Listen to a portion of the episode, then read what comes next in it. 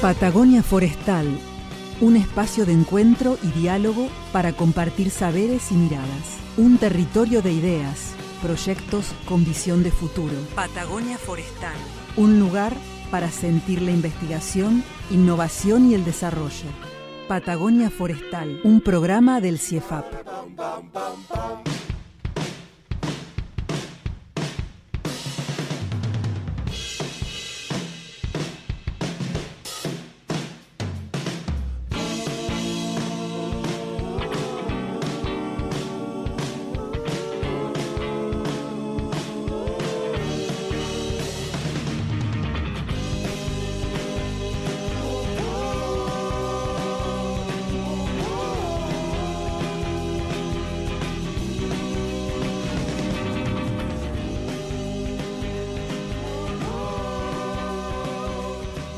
Ponete bien los anteojos. Ahí estoy, estoy, estamos al aire, bocha. ¿Cómo es? Tenés los anteojitos como quien estaba leyendo. Claro, exactamente, porque estaba viendo qué tenemos para hoy. Buenas tardes, ¿cómo andan todos por ahí? ¿Cómo les va? Hoy esta es televisión en vivo. Televisión en vivo, te iba a decir este radio, radio en vivo, radio real. Radio real, exacto. Y aquí estamos.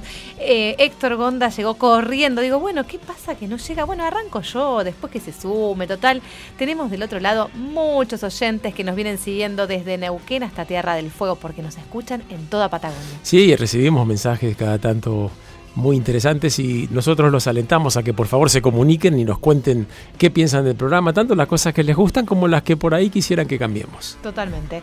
¿Qué tenemos para hoy? Tenemos un súper programa muy nutrido, así que vamos a meterle primera. No, hoy quería hacer una aclaración sobre una nota que está en los medios y que el título es bastante rimbombante para hacer una palabra que está cayendo en desuso. A ver, a ver, a ver. ¿Por qué la NASA dispara rayos láser a los árboles desde la Estación Espacial Internacional? Un momentito, esto es un programa de ciencia, tecnología e innovación. ¿Qué, qué es lo que trajiste, Bocha? Bueno, yo esto me, dio un poco eh, la aclaración de por qué sentía calorcito las veces que me disfrazo de árbol para fotografiar a las aves. Tengo una especie de, de hombre árbol instantáneo acme. Vamos a ver, a ver qué es lo que pasa ahí. Bueno, lo que ocurre es que eh, hay un proyecto que se llama Jedi, que si le pusiéramos una J sería como el Jedi, la famosa película del retorno del, Jedi. Bueno, pero tiene que ver con, un, con las siglas de un programa que se llama Investigación Dinámica Global de Ecosistemas. Y esto lo maneja el Centro de Vuelo Espacial Goddard de la NASA y la Universidad de Maryland. Pero lo interesante es que el objetivo es simplemente obtener nada más ni nada menos que mapas 3D de todos los bosques del planeta, incluso en los sitios más remotos de los cuales se conoce poco. Qué interesante. A mí me da envidia, porque nosotros cuando estudiábamos forestal, muchas veces teníamos como práctica que hacer un dibujo no en tres dimensiones, a dos dimensiones, lo llamábamos perfil del bosque, pero para eso teníamos que tomar millones de mediciones. Tomábamos la distancia y el ángulo entre un arbolito y el otro, tomábamos la altura de los árboles, el diámetro, las ramitas, y eso nos llevaba horas y horas y horas. Y estos, esta, esta buena gente, con un simple rayito láser, hacen así y tienen toda la información, y mejor de la que nosotros teníamos, porque conocen exactamente la estructura completa del bosque. Eh, este artefacto que emite los rayos láser pesa unos 500 kilos y está enganchado o adosado a la Estación Espacial Internacional, así como una rémora a un tiburón. Y el proyecto comenzó en 2019, no es muy viejo, y termina a fin de este año y la idea es tratar de que continúe, porque en principio lo sacarían, reemplazarían este radar por otro artefacto que no tiene nada que ver con, con esta idea. Pero bueno, Básicamente los rayos láser rebotan contra la copa de los árboles, otros rebotan contra el suelo, otros rebotan contra la copa de los árboles más bajos que están, eh, digamos, en el dosel inferior, y con esto pueden reconstruir toda la estructura del bosque. Básicamente, ¿cómo saben la altura de los árboles? Por, por el distinto tiempo que tarda en, en regresar la imagen hacia donde se emitió. Entonces relacionan ese tiempo con distancias. Parece mentira lo sencillo que es el principio, pero hay que hacerlo, ¿no? Y este, esta tecnología que se llama LIDAR y que no es nueva y que justamente en el CIFAP, si todo va bien, mantengamos los dedos cruzados, por ahí conseguimos algo, algo por el estilo. Sí, ya está. No, queremos, no, queremos quemarlo. Eh, es una tecnología no muy nueva, pero es la primera vez que se coloca en un satélite a 400 kilómetros de la Tierra, o sea, básicamente la distancia entre Mar del Plata y Buenos Aires. A nosotros, los que somos de aquella zona, los, cuando dicen 400 kilómetros, inmediatamente nos imaginamos los lobos marinos de la costanera. ¿Y qué información nos da clave? El carbono, lo que decimos siempre. La mayoría, o sea, la mayor parte de la constitución sólida de los seres vivos es carbono y en el caso de los árboles prácticamente 50% del peso. Sabemos que este carbono está retenido en los árboles y no está en la atmósfera, por lo tanto, nos ayuda a disminuir el calentamiento global al concentrar el carbono en estructuras fijas y no que esté dando vueltas por, por la atmósfera ahí, ahí flotando. Y eh, con esto también, por ejemplo, podemos saber, como te decía al comienzo, cuánto carbono tenemos en lugares como el Amazonas, zonas remotas del Amazonas, que si no fuera por eso ni por casualidad tendríamos. No sabemos qué estructura hay, cuántos árboles hay. Y este, para cerrar, este dato del carbono nos puede ser súper interesante para, por ejemplo, saber cómo beneficiar a los países en desarrollo en, relación a los países más evolucionados sobre cómo podemos contribuir a la mitigación de, este aumento del carbono en la atmósfera. También eh, para el tema de los bonos de carbono, o sea, beneficios económicos que se brindan a, países que, plantan árboles para disminuir el, daño del cambio climático y que se benefician económicamente. O sea que la utilidad de este, de este aparatito puesto en, el satélite es fundamental y esperemos que continúe porque originalmente le quedarían unos poquitos meses de vida. Bueno, seguramente tendrá una segunda etapa y van a seguir investigando. Hay mucha presión a nivel internacional para que continúe. Hay que esperar esos datos, ¿eh? Oro en polvo. Sí, sí, tal cual. ¿Qué te parece si arrancamos con este programa? No se olviden de llamarnos a los teléfonos de, la radio. Al fijo al 45900 y al celular 40 44 66. Bueno, en minutos volvemos, vamos a escuchar un tema musical.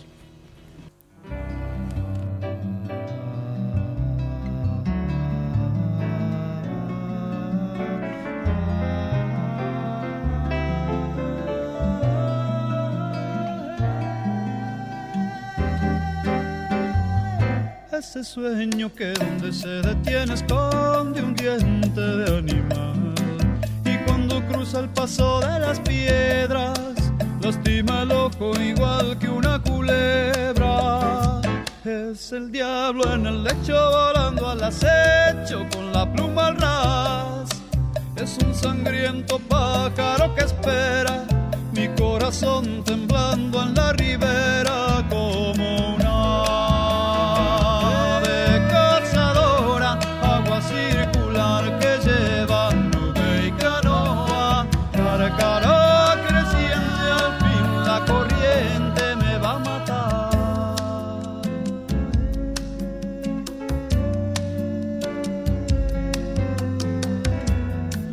pena y sangra, el otro mata y crece. Río, río y hombre pasa ni uno y otro envejecen.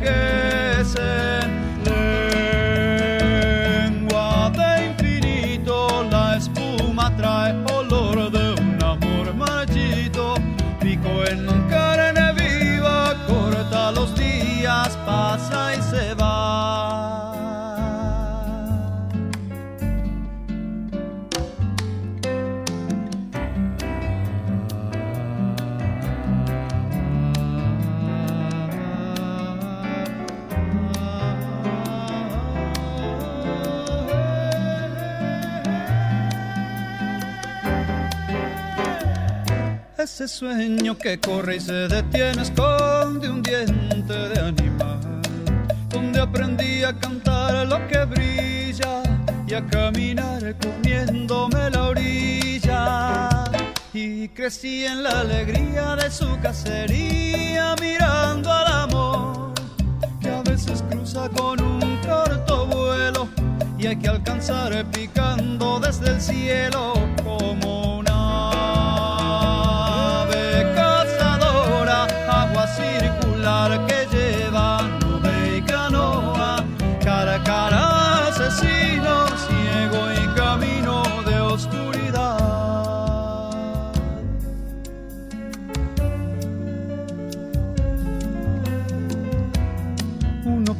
sangre, el otro mata y crece. Río y hombre pasan y uno y otro envejecen.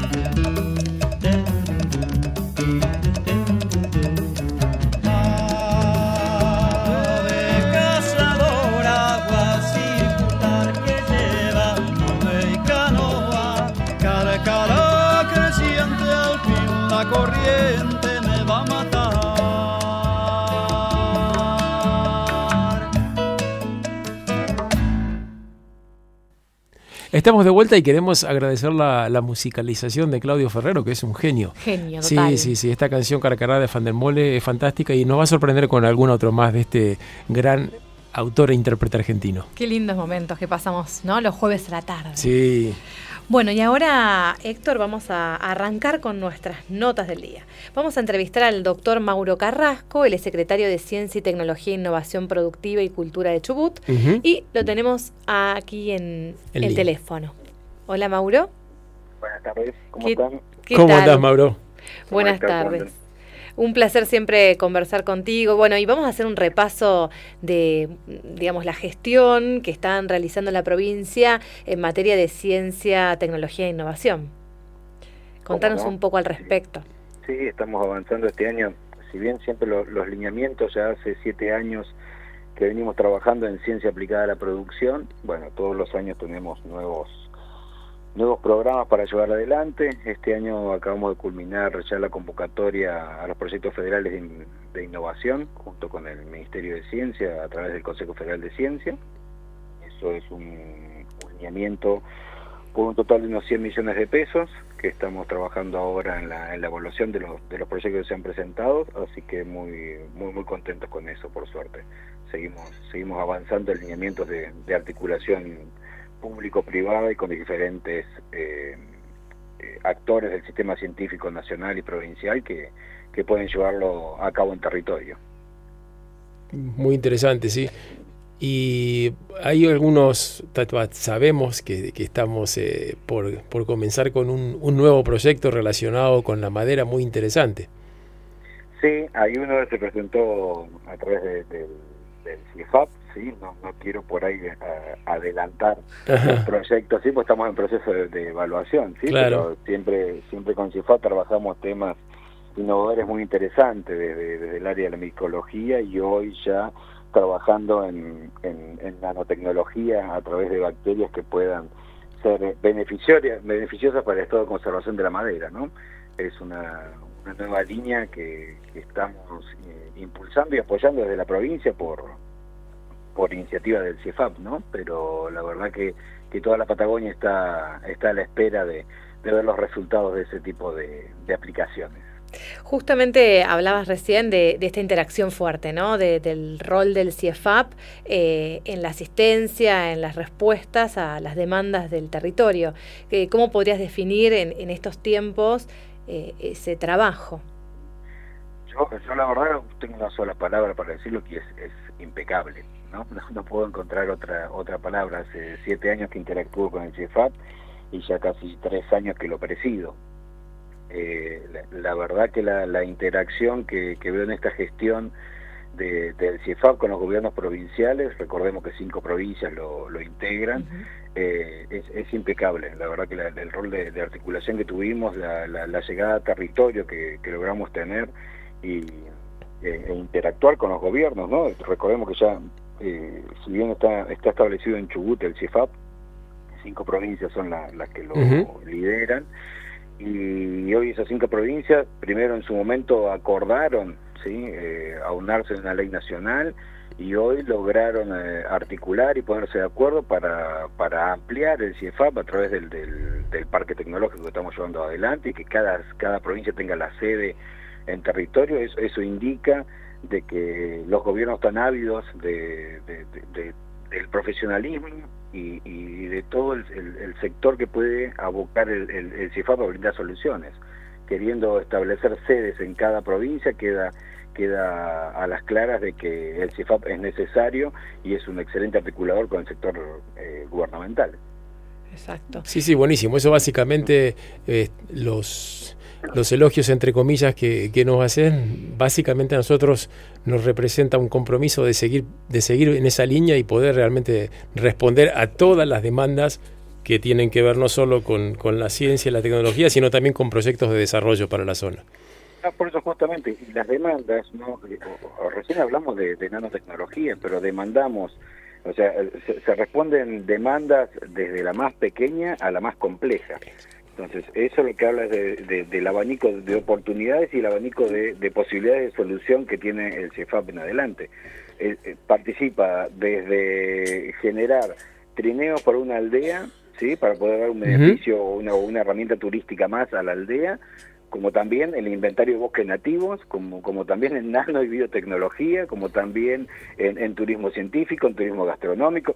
Eh, es infinito realmente eh, los, los, los, ejes de trabajo que puede llevar adelante el CIFAP. Fantástico, y en esa, y en ese, siguiendo esa línea, nosotros cada vez que tenemos la suerte de hablar con vos, hacemos un poco así, un repaso de cómo es la relación entre, entre el CIEFAP y, la presidencia, la, provincia de Chubut, etcétera, etcétera, y la región, pero después tratamos de centrarnos en algún proyecto que en el momento sea un poquito importante o que esté por comenzar y sabemos que eh, se está trabajando en algo relacionado con carpintería en la zona de Corcovado. Sí, sí, así es. Ya, ya, es un proyecto que ya estamos llegando a su culminación, ¿no? Ya hace aproximadamente cuatro años que venimos trabajando y, se llevaron varios proyectos en Corcovado. La verdad, con, con el CIFAP lideramos dos proyectos que fueron muy muy interesantes. El principio, el, principal fue la, fue la carpintería de Corcovado, una, una carpintería que durante mucho tiempo había caído en el abandono. Cuando hablamos de una carpintería no, no, no estamos hablando de un local chico, ¿no? Estamos hablando de una carpintería de, de, envergadura, ¿no? Que está justamente al lado del aserradero de, de Corfo en este caso. Sí, sí, yo, yo recuerdo que, que, esa carpintería ha tenido, es, grande, es importante y ha tenido muchas idas y venidas. Eh, exactamente, entonces entonces tomamos la, decisión, gracias a que hoy la, hoy la localidad de Corcovado cuenta con un intendente con ímpetu de querer llevar el desarrollo en esa localidad, logramos que eh, se pueda volver a tecnificar esa, esa carpintería, ¿sí? de, que, de que puedan ser capacitados los empleados, de que, de que el, el, la práctica del, maestro carpintero no se pierda, porque es algo, es algo que se está perdiendo con, con el tiempo, con también la, tecnología muchas veces lleva a que el arte de la manualidad se pierda cuando ese arte de la manualidad tiene un valor agregado que lo posiciona dentro de un mercado, ¿sí? pero si ese mercado no, no lo llevamos en las nuevas líneas, en las nuevas metodologías de mercado, como por ejemplo el comercio electrónico, en localidades que están, que, están alejadas, no, no, no podemos llegar al mundo. hoy, hoy, hoy yo considero que un maestro carpintero puede estar vendiendo tranquilamente mobiliario en Inglaterra, ¿sí? pero no va a vender melamina. Pero ¿qué pasa? El sector turístico de, alojamiento sí necesita la melamina. Entonces las, dos, las dos líneas tienen que estar en concordancia. ¿sí? Hay, hay, hay mercado para todo lo que se realiza en madera. Entonces, ¿por qué no tecnificar y a la vez eh, conservar lo artesanal? ¿sí? La, esa sabiduría que está en, en los maestros carpinteros. Sí, no en la formación de un técnico, un ingeniero, sino el maestro carpintero, el que el que se cansó de lijar la madera, como decimos, sí, sí. Ese, que, ese que aprendió el oficio y, y realmente lo pudo pasar porque realmente le apasiona ese oficio y no es solo una salida laboral. No, aparte es el que le agrega mayor mayor valor a, la materia prima. Eh, exactamente. Y después también llevamos proyectos de, carácter social con el CEFAP en la localidad de Corcovado, eh, donde pusimos a, prueba las estufas a pellet. Sí. Que, no es, que, si bien todos sabemos que funcionan las estufas a pellet, eso, eso está más que probado, también hay que tener en cuenta si la sociedad eh, logra adoptar la tecnología que uno puede llevar. Muchas veces las tradiciones hacen que uno no, adopte la tecnología. Entonces pusimos a prueba en un hogar en Corcovado es ver el, el, rol social que, podríamos cumplir y, y, analizar realmente cómo la tecnología, lo hicimos a través del Ministerio de Familia, decía esto, es cómo la, la, tecnología es adoptada por alguien que no, no ha tenido acceso o que, o que se le dificultó, que tradicionalmente se hacía de otra forma. Sí. realmente hemos tenido eh, hemos tenido resultados asombrosos sí obviamente fue adoptada la tecnología y hoy hoy es muy difícil que la dejen de lado directamente ¿sí? estos casos interesantes que compartís bueno muestran claramente el impacto no el impacto que está teniendo la producción científico tecnológica de la provincia eh, aquí en CIEFAP y de manera coordinada no eh, alineada con las políticas públicas Mauro Muchísimas gracias por, por compartir este rato con nosotros y seguramente vamos a seguir conversando en este espacio. Por favor, a disposición siempre. Muchas gracias. Nada, por favor, gracias a ustedes. Quédense un ratito más porque vamos a hablar con Ariel Molina, intendente de Corcovado, en un rato, que nos va a contar, bueno, cómo fue justamente el impacto de este proyecto en esa localidad. Vamos a escuchar otro tema y ya volvemos.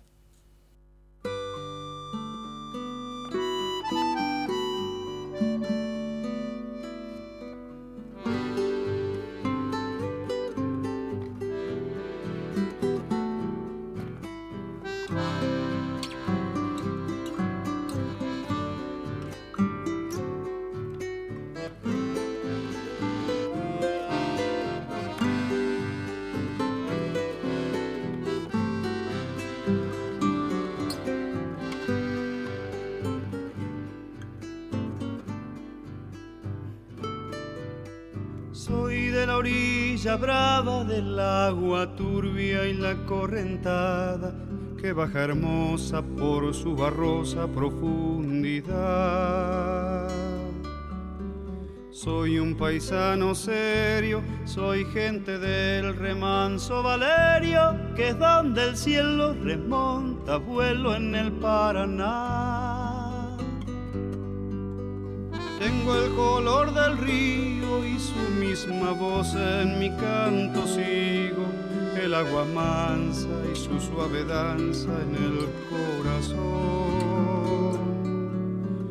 Pero a veces oscura, va turbulenta en la ciega hondura y se hace brillo en este cuchillo de pescador.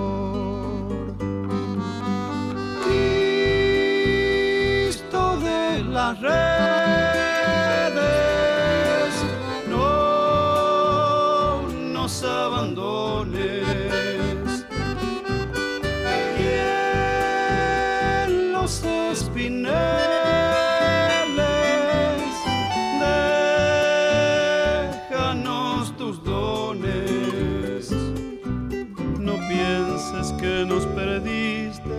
que la pobreza nos pone tristes la sangre tensa y uno no piensa más que en morir.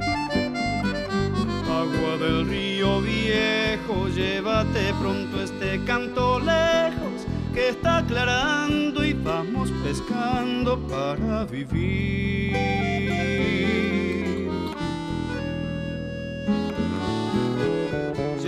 Mi sombra alerta sobre la escama del agua abierta y en el reposo vertiginoso del espinel.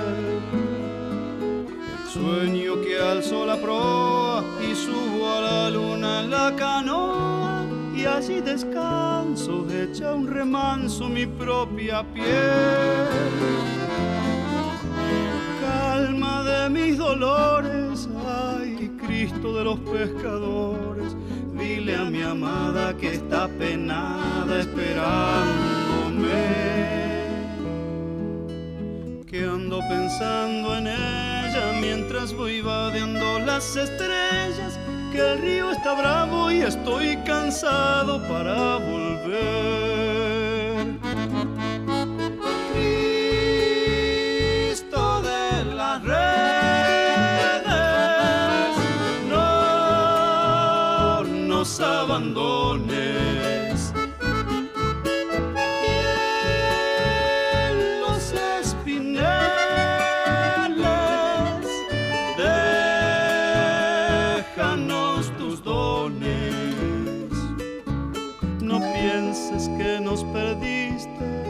Pobreza nos pone tristes, la sangre tensa y uno no piensa más que en morir.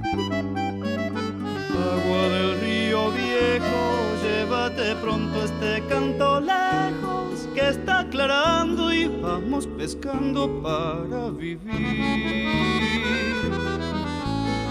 Agua del río viejo llévate pronto este canto lejos que está aclarando y vamos pescando para vivir.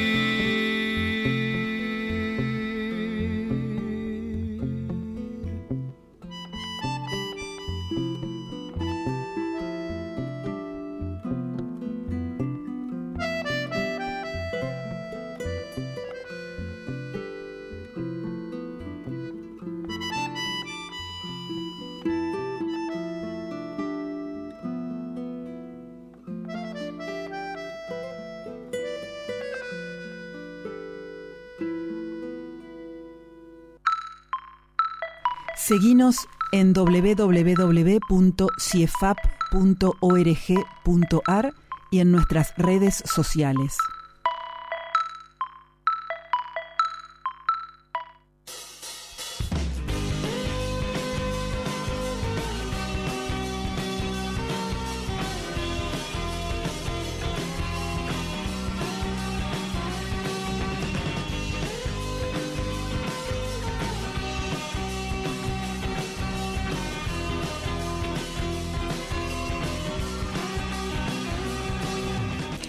Aquí volvimos, qué lindo tema. Sí, sí, la verdad que Claudio con la musicalización se pasa.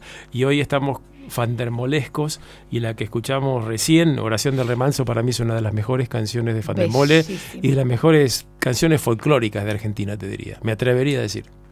¿Qué tal si seguimos después de este descanso, de este remanso, con Ariel Molina, intendente de Corcovado, para que nos cuente un poquito sobre cómo fue el anclaje ¿no? del fortalecimiento de la carpintería de Corcovado? Ariel, ¿estás en línea? Sí, sí, muy buenas tardes, ¿cómo andan ustedes? Buenas tardes. ¿Cómo, te va, Ariel? Héctor Gonda te habla. Hemos estado por allá un par de veces con el proyecto de, de las estufas. Exactamente, exactamente. Sí, sí, sí, es también otro proyecto que también iniciamos aquí en la localidad de Corcovado en su momento. Hace minutos hablábamos con el doctor Mauro Carrasco, hablábamos de, bueno, las acciones de, desarrollo científico-tecnológico y cómo se vinculan, ¿no? Con, las necesidades territoriales, con, con las demandas, ¿no? Que surgen. Y la carpintería también es un fiel reflejo de cómo se puede interactuar. Contanos cómo visualizan ustedes esta acción conjunta. Sí, totalmente. Ahí siempre trabajando en conjunto con la provincia de Chubut, por intermedio de Ciencia y Tecnología y también con el CIFAP. Eh, la verdad que hemos ido incrementando la, capacidad de trabajo de nuestra carpintería. Uno de los puntos más importantes que hemos hecho, había un, secadero que nunca había funcionado y que es muy importante para nosotros porque teníamos que ir a comprar madera fuera seca y tenemos nuestro secadero que no funcionaba. Así que bueno, mediante la tecnología hicimos todo nuevo y la verdad que hoy funciona, está funcionando a pleno, ya tenemos todo el secadero lleno de madera para secándose y eso nos permite no solamente poder trabajar directamente con madera seca en nuestra carpintería, sino también poder vender madera seca hacia afuera, ¿no? que es muy importante.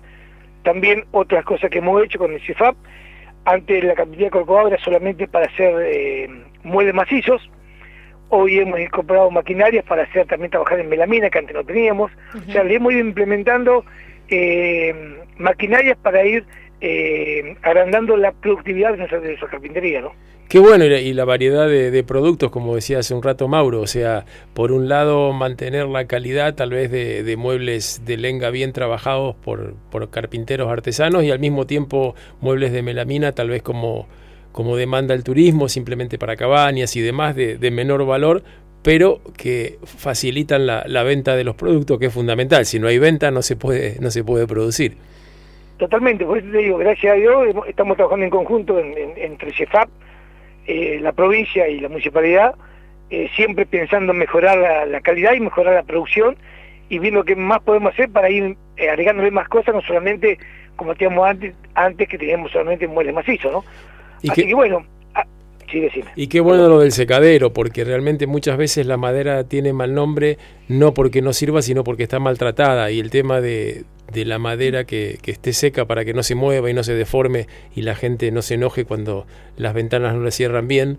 Eh, y se la agarra con la madera, en realidad se la tendría que agarrar con nosotros los que no la secamos. Sí, exactamente. La madera nunca es mala, sino que por se trabaja antes que esté seca del todo y después cuando termina de secarse sigue trabajando uh -huh. y y se dobla las puertas, se dobla las ventanas y todo, todo lo que ya sabemos. Por eso este secadero es importantísimo por dos cosas. Primero, para mejorar la calidad ¿no? de nuestros productos uh -huh. y después para poder también tener eh, cantidad de madera para poder salir a vender en, en, el mercado, ¿no? que también sería muy importante para nuestra carpintería. Y algo que atraviesa justamente a todo este, este sistema es la generación de empleo, ¿no? Tra está transversalizado. Totalmente, totalmente. Ojalá, bueno, hoy estamos en, en, en tratativas con, con, la gente del IPB, a ver si podemos implementar que cuando saquen la licitación las viviendas del IPB, de la provincia, eh, puedan entrar ya con, con, con aberturas de madera hechas por nuestra carpintería o con bajo mesada. O sea, estamos intentando que lograr eso y ahí sí, sería un, una vuelta de rosca tremenda porque bueno, ahí vamos a estar mucha más cantidad de, de de trabajo, ¿no? De mano de obra. Uh -huh. Ojalá. que la provincia hace muchísimas eh, viviendas al año. Así bueno, estamos trabajando en eso a ver cómo lo, le buscamos la vuelta pa, para poder implementarlo, pero bueno, ahí estamos, por lo menos estamos trabajando y estamos abocados a eso, ¿no? Ojalá se logre, Ariel, porque es un, un objetivo de hace muchos años y, y nos, nos ha costado tratar de, de, incorporar más madera en la construcción de viviendas, que es un recurso legítimo y de nuestra zona. Claro, lo que me dicen que no es difícil decir que, que, que pongan abertura de madera, sino lo complicado es decir que se te ha de comprar en Corcovado. Eh, ese es el, es el, punto que hay que buscar la vuelta para ver cómo se puede implementar. Porque si no, el, el, que, el que gana la hora, la licitación de la hora, si no, yo compro madera, la, la abertura de madera, pero donde yo quiero. Claro. No tengo por qué comprarla en la capital de Corcovado. Sí. Entonces estamos buscando la vuelta para ver cómo podemos implementar eso para que, se, que directamente se convierta en, en, la localidad. ¿no? Claro. Buenísimo. ¿Y qué más que nada con qué trabajan? ¿Lenga, algo de pino o solo, solo bosque nativo? No, nosotros trabajamos con pino ponderosa, eh, pino oregón, eh, ciprés y lenga. Ok, ah. con todas las especies prácticamente. Sí, lenga uh -huh. es mucho más complicado hoy en día de conseguir. De conseguir, sí. Lo, lo que más eh, se usa hoy es eh, pino eh, oregón y pino ponderosa. Uh -huh, ¿no? uh -huh.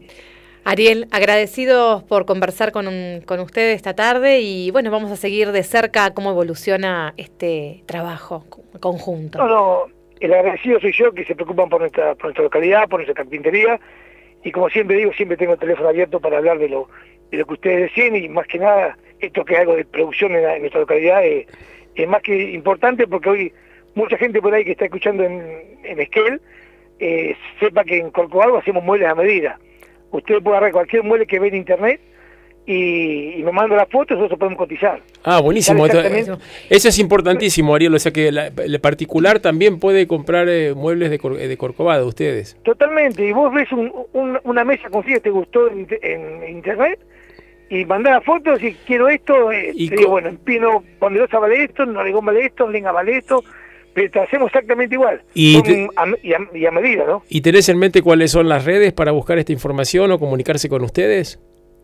Eh, y, y, bueno, Facebook bueno, o Instagram o simplemente no, una no, página. No, la verdad que no tenemos la, no tenemos una página hecha, sino llamar directamente al, al al, al, teléfono de la municipalidad. Bueno, perfecto. Eso es fácil de conseguir. 49 40 53. Perfecto. Eh, así que, y ahí se contacta con. Y si no, después te paso, si queda al aire, después te paso después. el teléfono del, del, jefe de carpintería. Buenísimo. compartimos en las redes. Sí. Charlar con él y, y ahí te va a sacar todas las dudas. Pero ya te digo, hacemos todo muy a las medidas, los que nos pidan, se puede hacer nuestra carpintería. No, dato muy importante. Importantísimo. Aparte, Ariel, nos escuchan de Neuquén a Tierra del Fuego, quizás. ¿Por qué no algún interesado en ese recorrido patagónico? Ojalá, ojalá que, ojalá que así sea, así seguimos aumentando la producción. Hasta la próxima, Ariel, gracias. Un placer, no, ¿eh? Gracias a ustedes, abrazo grande. Seguimos con Patagonia Forestal, ahora damos una vuelta de página, vamos a hablar de educación ambiental, la ley de educación ambiental. Prepárense porque tenemos una súper invitada en breve.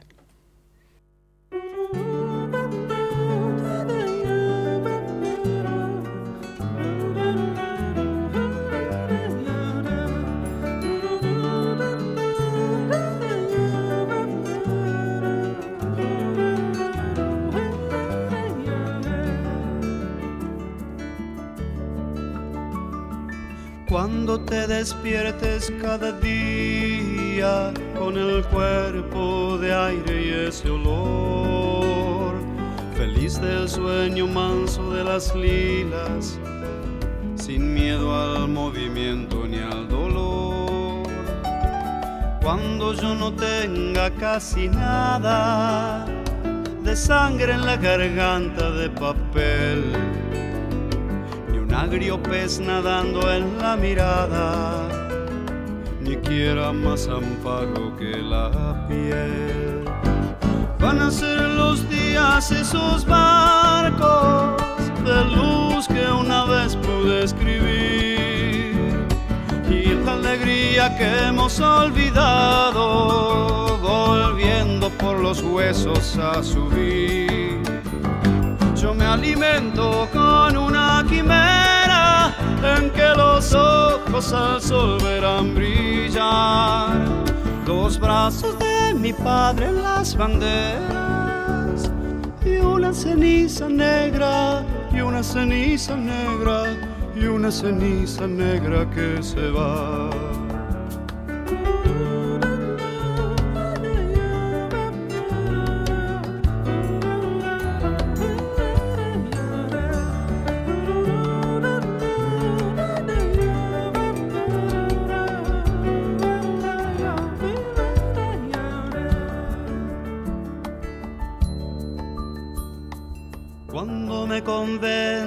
La suerte me rige a la par que la pasión y no el temible arcángel de la muerte velando sobre el campo del reloj. Si lo consumado y lo posible tienen siempre la cara del horror. En esta patria de lo inaccesible, en este tiempo olvidado de Dios. Yo digo que mis ávidos amores son fuertes y viven más que yo. Son gigantes tenues como flores que alientan este turbio corazón. Los alimento con una quimera que los ojos al sol verán brillar. Los brazos de mi padre en las banderas y una ceniza negra y una ceniza negra y una ceniza negra que se va. Y una ceniza negra y una ceniza negra y una ceniza negra que se va y una ceniza negra y una ceniza negra y una ceniza negra que se va.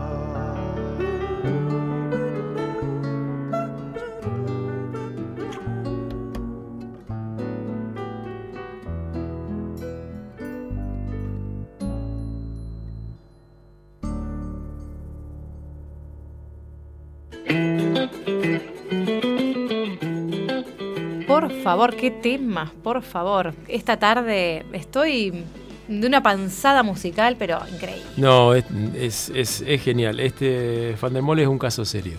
Y estoy re contento de tener el programa Fandermolizado. Vamos a hablar, como les anticipaba en el bloque anterior, con la licenciada Sol Ascona. Ella eh, es comunicadora de la UBA, pero especialista en educación ambiental y pensamiento ambiental latinoamericano eh, por la Universidad de Santiago del Estero. Ella es coordinadora de la implementación de la Ley Nacional de Educación Ambiental Integral. Vamos a hablar un poco de qué se trata, ¿no? Sol, ¿estás en línea? ¿Cómo estás? ¿Qué tal? Buenas tardes para todos. Muchas gracias por la invitación. No, por favor, estábamos hace bastante esperando conversar con vos eh, para ver de qué se trata esto de la educación ambiental y la ley, ¿no? Claro, y poder tenerte al aire antes de que te pongas, porque ya queda un ratito y se hace de noche. por el sol. Es cierto, es cierto, es cierto. Bueno, pero viste que también está el sol de noche. Ah, es verdad. Tal cual. Hablemos un poquito de qué es esto de la Ley de Educación Ambiental Integral. Eh, para definirla para los oyentes que recién se están desayunando de que existe esta ley. Sí, claro. es la ley que fue sancionada el 3 de junio del año pasado y que establece el derecho a la educación ambiental integral eh, para toda la Argentina. Eh, y está definida como una educación que es permanente y que es para construir una ciudadanía ambiental y que es una educación para toda la vida. Es decir, en este sentido, y un poco saliéndonos de lo que normalmente se tiende a pensar, siempre que se habla de educación se piensa en el sistema educativo formal. Claro. Y en verdad la educación, en principio, toda la educación desborda la institución escolar y específicamente la educación ambiental también desborda el espacio escolar, se hace educación ambiental en una multiplicidad de espacios, se hace educación ambiental en los municipios, en los clubes, en los comedores y merenderos, en las bibliotecas, con los vecinos, eh, con los funcionarios públicos y en este sentido también tenemos que hablar de la ley Yolanda, también recientemente sancionada el año pasado, este, que dispone de eh, formación en cuestiones ambientales para todos los funcionarios públicos de los tres poderes nacionales y a la cual están adhiriendo las provincias.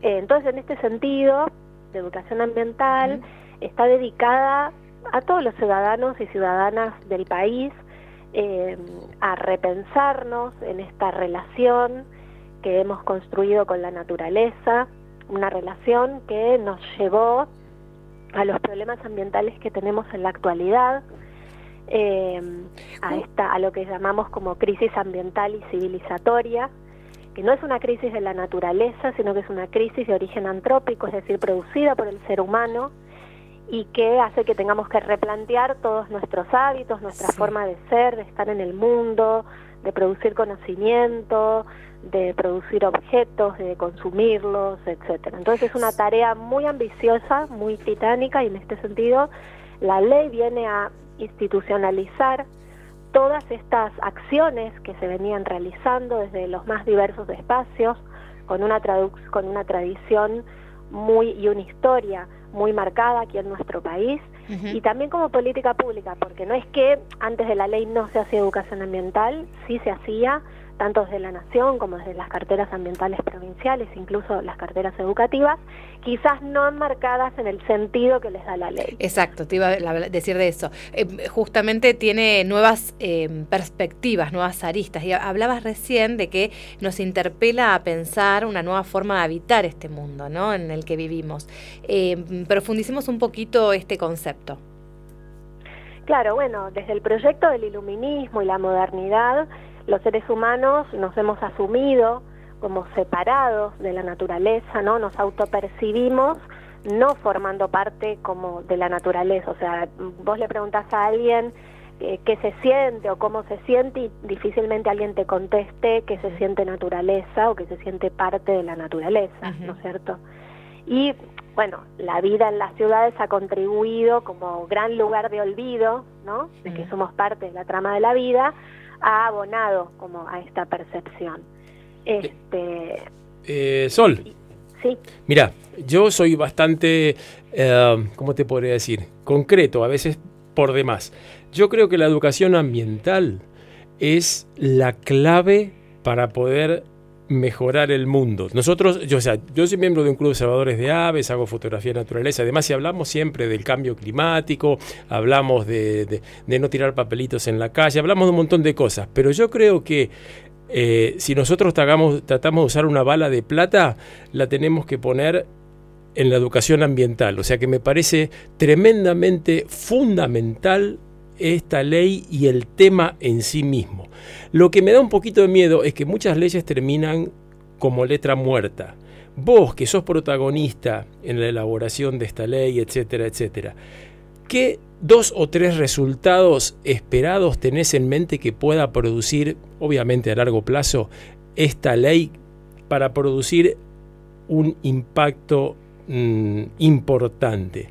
Esa es una cosa. Y una vez que me contestes esto, tengo otra preguntita. Bueno, bien, vayamos por la primera. En principio, muchas personas tienen esta, esta misma inquietud que, que tenés vos, sobre todo viendo lo que ha sido el trabajo con eh, la ESI, ¿no? Eh, lo que puedo decirte es que por un lado, lo que, lo que comentaba al principio, la ley nos encuentra con todo un camino recorrido, con toda una experiencia ya capitalizada, eh, que por ejemplo eh, implica la articulación con toda esta red de referentes provinciales que teníamos armada desde la cartera ambiental. Nosotros ya tenemos 24 referentes con quienes nos comunicamos para saber cómo avanza la política de educación ambiental en cada uno de los territorios. Entonces no es que la ley no se encuentra foja cero teniendo que armar de cero esta red, de cero esta comunicación, que no sabemos quién está en cada provincia. Entonces esto ya es territorio ganado y en ese sentido eh, la presencia de la ley se ha montado sobre esta ganancia. Por otro lado, lo que puedo decirte es que ya se conformó en abril de, de este año, ya se conformó el órgano eh, que tiene a cargo la implementación de la ley y que está formado por cuatro representantes de la cartera ambiental nacional, cuatro de la cartera eh, educativa nacional, cuatro del Consejo Federal de Medio Ambiente y cuatro del Consejo Federal de Educación. Y que este organismo, que es este implementador de la ley, ya ha tenido eh, distintas reuniones donde se ha avanzado en diversas cuestiones. Por un lado, se ha logrado consensuar, redactar en conjunto y consensuar un documento que es este documento base orientador de la Estrategia Nacional de Educación Ambiental Integral y que va a estar en breve publicado eh, e impreso, publicado en, las, webs oficiales de la Cartera Ambiental Educativa Nacional e impreso. Está bien. Y otra, otra cosita que te quería preguntar, la segunda, es... Eh, yo tengo la sensación de que a veces las cosas funcionan tomándolas, funcionan mejor tomándolas por lo positivo que por lo negativo.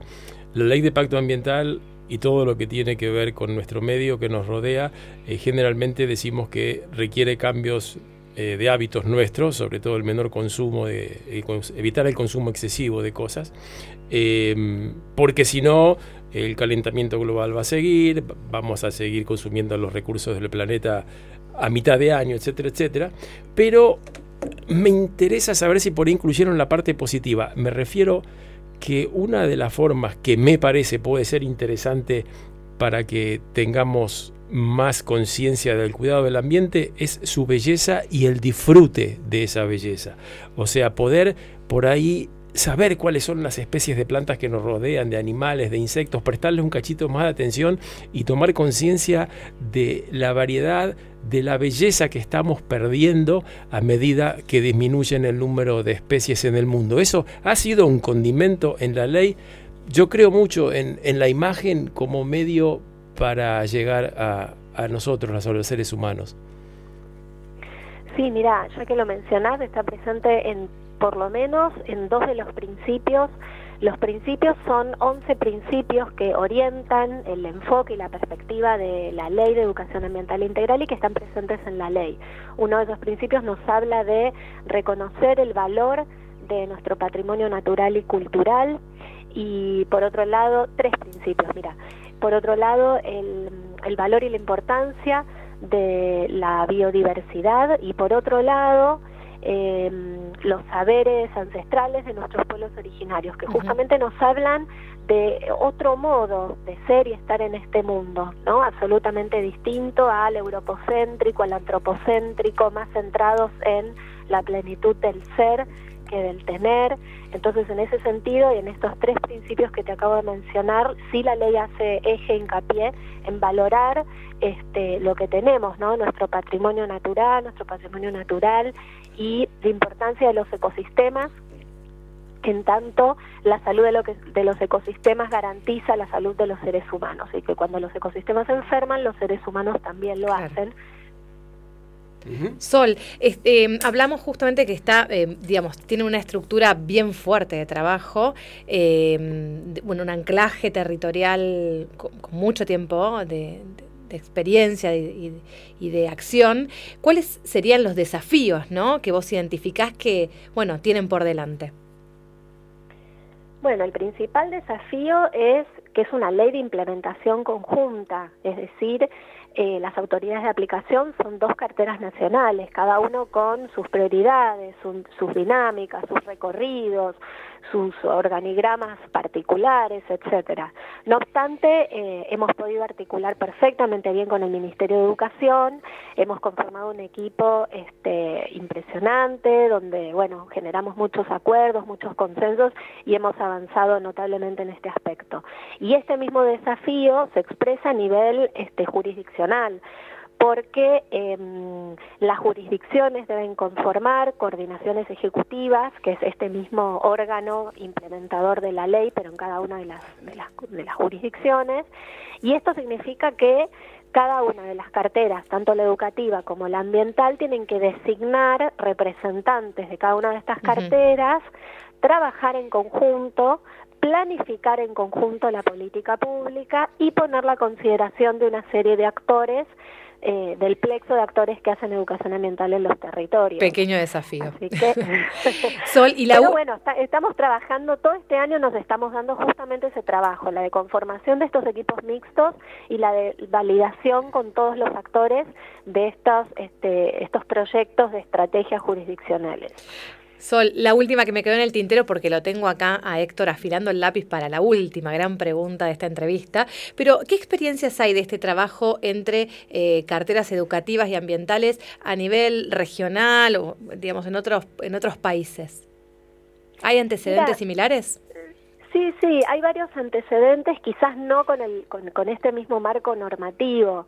Eh, lo interesante en este sentido es que esta ley respeta una perspectiva y un modo, un enfoque de hacer educación ambiental arraigada en la región, arraigada en Bien. Latinoamérica, y en este sentido nos habla con voz propia de educación ambiental, ¿no? Es muy común que, este, trate- que, digamos, que se, que, que se importen este, soluciones o miradas a las cuestiones ambientales, y en este sentido esta ley hace todo lo contrario, ¿no? Nos pide este, trabajar con, con las problemáticas ambientales desde la pedagogía del conflicto, desde la pedagogía crítica, y este tipo de pedagogías son bien arraigadas en nuestra territorialidad. Bien. Buenísimo. Yo ahora voy a entrar en la parte que más me interesa del reportaje. A Y ver. es preguntarte sobre mariposas. Tengo entendido que vos tenés un mariposario o algo por el, por el estilo, ¿es verdad? Es cierto, es cierto. En pleno corazón de eh, la ciudad de Buenos Aires, Mira. eh, puntualmente en Chacarita, que es donde vivo, tengo una terraza que lo que tengo en verdad es un jardín de mariposas, más que un mariposario, porque a veces el mariposario es como un espacio cerrado, Te entiendo. este más indoor y, y en verdad lo, lo conveniente es que esto sea un espacio al aire libre Perfecto. para que transcurran y sucedan muchísimas cosas Y- alrededor de las mariposas. O sea que ¿no? básicamente cultivás plantas cuyas flores son las que atraen muchas mariposas. Exactamente. Por un lado, la flora trae eh, a modo de alimento de las mariposas, en el sentido plantas nectaríferas, como se las conoce, y por otro lado, plantas que se llaman hospederas, que lo que hacen es eh, alimentar a las orugas de las mariposas, ¿no? Que no necesariamente es la misma planta. Sí. Eh, las mariposas pueden libar de, de diferentes flores en general, pero dejan sus, eh, sus huevos para luego convertirse en orugas y que éstas se alimenten en determinadas plantas, no en cualquiera. No, fantástico. Cada mariposa tiene asociada su planta. Te entiendo. Yo, este, yo, yo hago fotografía de naturaleza de todo, aves, mariposas, plantas, etcétera. Y te hago una última pregunta. ¿Tenés el libro del año pasado de Climaitis que salió con todas las mariposas de Argentina?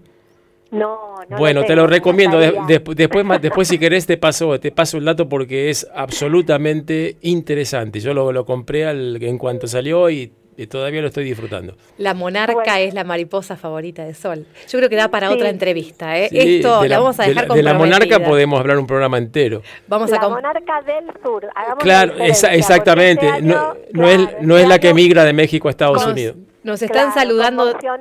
nos están mucha salu- gente. Nos están saludando desde el control diciéndonos, chicos, están afuera. Así que vamos a darle un saludo a Sol, agradecerle esta entrevista y la vamos a comprometer para hacer otro programa hablando de las mariposas. ¿Qué te parece? Vale, buenísimo, un placer. Sol. Gracias. Bueno, besos. Chao, Chao. chao. Hasta la próxima, Sol.